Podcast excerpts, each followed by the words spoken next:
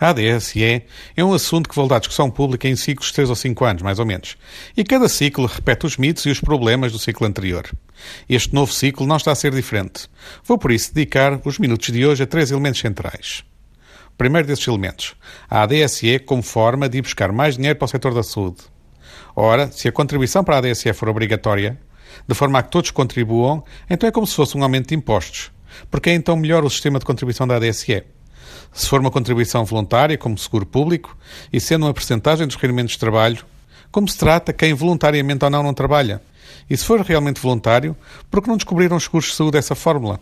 Mas, como a ADSS tem que equilibrar, aumentando as contribuições se for preciso, ou reduzindo as coberturas e comparticipações, o que defendem a este respeito as propostas que surgem? Ajusta-se de uma forma ou de outra? Sem responder a estas perguntas, defender a abertura da ADSE a todos não sabe bem o que seja. Segundo elemento. A ADSE é como forma de ultrapassar as dificuldades de acesso ao Serviço Nacional de Saúde, recorrendo então a prestadores privados. O curioso é que se essa fosse uma boa solução, nada hoje impede o recurso a ela. E tal será possível mesmo com a nova Lei de Bases de Saúde. Só que não é necessariamente uma boa solução, pelo menos tal como a ADSE funciona hoje.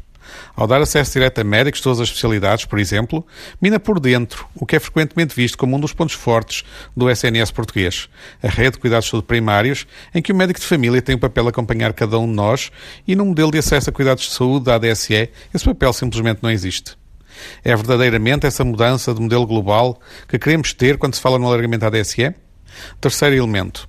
A ADSE é mais barata que o SNS. Sendo frequentemente repetido, na verdade, dizer isso ou o seu contrário é hoje uma questão de fé. Há despesas que a ADSE não paga, porque o SNS as cobre para todos, incluindo a quem tem ADSE.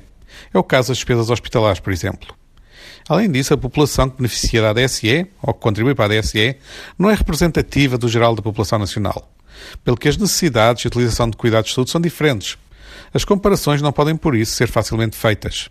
As propostas de alargamento da DSE têm por isso uma tarefa complicada em argumentar com valores sobre os efeitos que terão. Mas a pergunta não desaparece.